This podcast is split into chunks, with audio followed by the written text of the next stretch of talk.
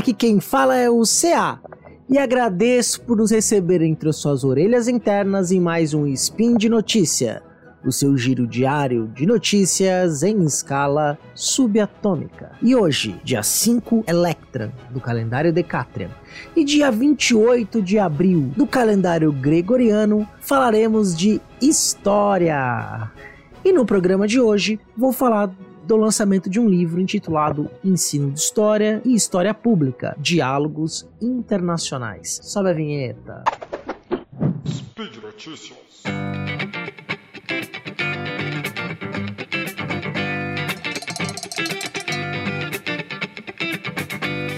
Como já está um costume, nos últimos spins eu tenho falado muito da questão da história pública, né? Como eu já disse para vocês em outras oportunidades, a história pública é um uma área, um campo de atuação da história que vai pensar a relação da história com os públicos, tanto com divulgação científica quanto na forma de produzir história, que também pode incorporar os públicos resumo bem simples, né? Nasce lá nos Estados Unidos nos anos 70, de uma necessidade dos historiadores estadunidenses de ampliar o seu mercado de trabalho. No Brasil, as discussões da história pública vão chegar de maneira mais forte a partir de 2010, 2011, e hoje é um, uma área que tem se expandido muito, tendo inclusive um programa de pós-graduação em história pública da Universidade Estadual do Paraná, a Unespar, no campus de Campo Mourão, cidade ali mais ou menos próximo a Londrina, no interior do Paraná que é o primeiro programa de pós-graduação em História Pública do Brasil. Nos Estados Unidos e em outros países já existem outros programas, nos Estados Unidos programas muito mais antigos,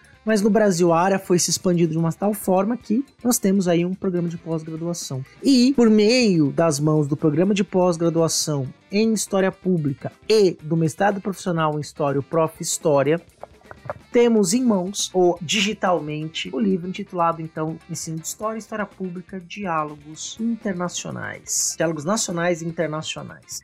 É importante dizer que esse livro foi organizado pelo Bruno Flávio Lontra Fagundes, que é da Unespar, e pelo Sebastián Vargas Alvarez, que é da Universidade de Rosário de Bogotá, na Colômbia. Se você acessar a descrição do episódio, conferindo no portal Deviante ou no seu agregador favorito de podcasts, você vai ver que tem um link que vai te dar acesso a esse livro. O que, que é interessante? Esse e-book ele é na faixa, é de graça. É só ir lá no site da editora da Unespar e fazer o download, né? E aí você consegue é, ter acesso ao livro, ao todo o seu conteúdo. O que, que é bacana? Os textos são curtos, mas, são não, mas não por isso é, rasos. São textos que trazem ali debates muito importantes que os organizadores, o Bruno e o Sebastian, é, vão trazer ali na, na introdução. Eles vão dizer que esse livro vão, vai se é, separar em quatro eixos, não necessariamente vinculados ao idioma que os textos foram produzidos. Isso é importante dizer que o texto conta com historiadores da América Latina, historiadores brasileiros, historiadoras, e também com historiadores ingleses, estadunidenses e australianos. Quer dizer, é, é bem amplo o diálogo, com contribuições muito interessantes aí para a gente pensar essa questão da importância da história, do ensino da história e de experiências empíricas é, de história pública, que também vai envolver os professores. Eu, basicamente, nessa pequena fala, eu resumi os quatro eixos. Né? Então, o primeiro eixo seria a importância da história no debate público, né? quer dizer, como é que a história entra no debate público. Quer dizer, a gente vê a história sendo evocada a todo momento, seja no, vamos pensar na história do Brasil. Tratei disso dois spins atrás em temas sensíveis, como a ditadura civil militar. É, essa história foi colocada de uma maneira muito é, pungente, especialmente pelos negacionistas, que negavam, por exemplo, que ocorreu ditadura no Brasil.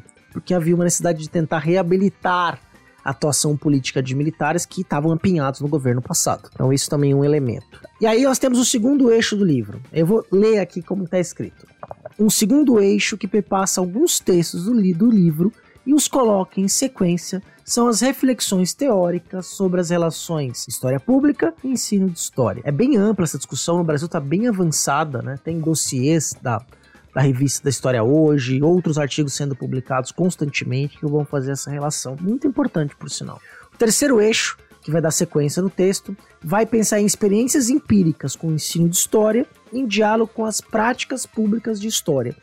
Então, como a gente vai aplicar né, ou pensar o ensino de história também pensando práticas públicas de história. Né? Então, isso é um ponto bem interessante do livro. Claro que eu posso prometer que voltem outros spins detalhando capítulos específicos. Né? Eu estou apresentando a obra de uma forma geral, né? E são muitos textos, são mais de 14 textos, então não dá para falar de cada um deles, mas só para você ter uma, um gostinho de curiosidade. E, por fim, é o quarto eixo do livro, vai pensar, vai fazer uma reflexão pedagógica de formação de professores e reações do professorado. Nessa última parte é bem interessante, por exemplo, que tem um texto que tem um texto escrito pelo Robert Parker, pela Deborah Donnelly e a Herf Sharp, é, titulado O Professor de História como Historiador Público. Uma nota de rodapé que eu não tinha falado anteriormente. Os textos foram escritos em seus idiomas originais. Os textos em inglês foram traduzidos para o português e os textos em espanhol foram mantidos na sua língua nativa, né? não, não ocorreu tradução, né? É, e aí, esse texto que eu mencionei, do Parkers, da Donnelly, da Sharp, historiador de história como historiador público, vai fazer uma reflexão muito interessante sobre é, o ensino de história na Austrália e como que alunos que estão no primeiro ano do curso de história é, trazem debates que são públicos e notórios na Austrália, especialmente em relação ao bicentenário da independência deles. Olha que interessante, né? É um movimento muito parecido com o que acontece aqui no Brasil. Só que lá a coisa foi um pouco mais profunda. E sofreu resistências também, mas não tão grande quanto aqui no Brasil. Por exemplo, né, na, na, na da Independência haviam duas correntes muito claras, conforme trazem os autores no texto. A primeira era uma perspectiva de glorificar né, a independência da Austrália, o nascimento da nação, né? Tudo isso. O segundo era tratar essa história da colonização como uma história do luto. E por que uma história do luto? Porque os grupos aborígenes, os grupos nativos, que, que foram tiveram seus territórios invadidos, muitos morreram, né, reivindicavam ali também fazer parte dessa história. E que essa história tinha que ser uma história de profunda reflexão sobre as desigualdades provocadas no próprio processo de independência, de colonização e especialmente no processo de independência e formação do Estado. Essa segunda onda foi uma onda vencedora e essa discussão passou a ser colocada também nos livros de história, nas discussões públicas.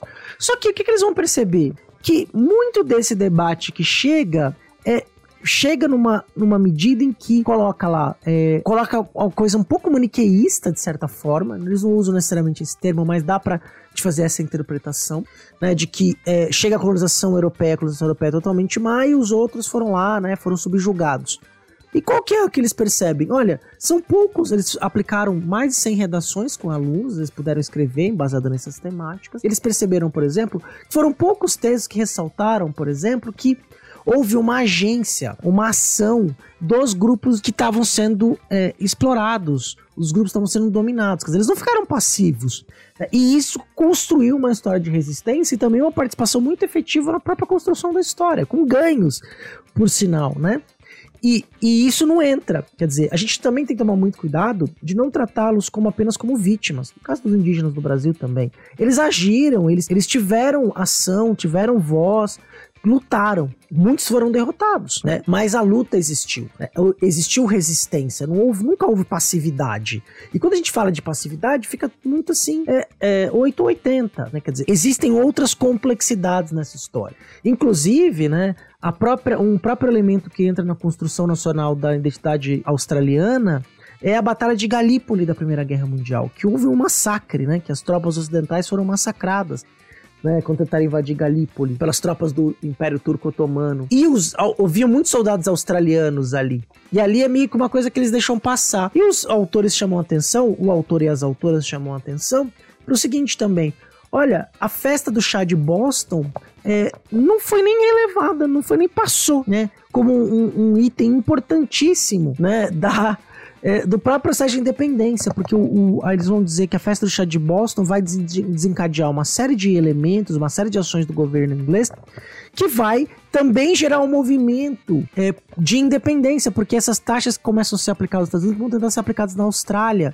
E aí há uma resistência, esse movimento então vai escalonar, né? E vai levar também um próprio processo de independência de onde a gente conhece como Austrália. Então é bem interessante essa perspectiva, né? Que é claro que não necessariamente está é, no domínio público das pessoas, mas essa é uma informação que é, acaba caminhando por narrativas históricas que são narrativas históricas públicas, né? Que perpassam. E é por isso que a história é sempre um, um, um, um alvo é, ou um espaço de disputa, né? Quer dizer, existe a história que a gente faz acadêmica, que é uma história científica, em que a gente não está necessariamente interessado, quer dizer, nós não estamos necessariamente interessados realmente é, em espaços de poder estatal ou do ponto de vista é, de uma posição de poder específica ligada a uma política ideológica A ou B, mas a gente está muito mais preocupado no século XXI em garantir o direito à história, que é que os povos que foram silenciados, que sofreram, que tem a necessidade de ter uma história recuperada, que a gente olha para aquela história construída oficial, que é o segundo lado da história, é que esse sim está em disputa o tempo todo, né? Uma história que é contada nas escolas, uma história que está nos monumentos, nos parques. Ela cria uma identidade nacional, nós, os historiadores acadêmicos, historiadores e historiadoras, estamos trabalhando com uma área de saber que vai tentar olhar para essa história construída e falar: olha, esses foram os elementos que construíram essa história, mas se a gente olhar com uma lupa mais detalhada, a gente vai perceber que essa história tem muito mais complexidade. E tem muitos outros elementos que foram apagados ou foram esquecidos. Né? Então é importante a gente olhe para eles. Porque muitas vezes o que foi esquecido é tão importante quanto aquilo que é lembrado, ou até mais importante do que aquilo que é lembrado. Né? Então a gente está fazendo perguntas da nossa época para o passado e tentando encontrar respostas que satisfaçam essas perguntas e que nos ajudem a nos entender, nos ajudem a conversar com os nossos semelhantes. Então a história é muito viva, sempre foi. Então, olha, eu recomendo muito a leitura dessa obra, ela é extremamente interessante, muito diversa e é de graça. Quer dizer, os textos têm 10, 12 páginas, quer dizer, dá para você ler rapidinho. Ah, eu não sou historiador profissional, não tô quem sabe, né? Lê o texto, quem sabe agrada. Ou você conhece alguém que é professor de história, né? Ou você está interessado em fazer história, ou faz história, né? Tá aí, uma obra de extrema qualidade e que vai render novos spins. Vou, isso foi só uma amostra, esse texto australiano, que é o último capítulo, inclusive, do livro. É, eu vou trazer em outros spins no futuro discussões de outros capítulos dele que vale bastante a pena, tá bom? Então, espero que você tenha gostado. Lembrando que o link do livro tá no post, na descrição do episódio. E você sabe muito bem que esse podcast, assim como os podcasts do Portal Deviante, só existem graças ao apoio que recebemos no Padrim, no Patreon e no PicPay do SciCast. Torne-se, se você puder, uma madrinha, um padrinho, um patrono do SciCast, porque nós estamos aqui num trabalho muito importante de letramento científico, de divulgação científica, voluntário. Então, nossa grande equipe, só gente qualificada. Então, se você puder contribuir com a gente para ter spin todo dia, SciCast toda sexta-feira, eventualmente fronteiras no tempo. Não, tá sério com mais regularidade. Nos apoie. Então, eu fico por aqui, um grande beijo. Comenta lá no post, vamos continuar trocando uma ideia. Se você ler um capítulo do livro e quer conversar comigo, eu tô à disposição. O post do episódio tá aí para isso. Beijo no seu coração e até amanhã.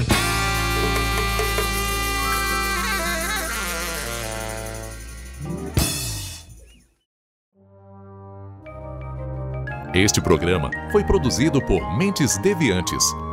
deviante.com.br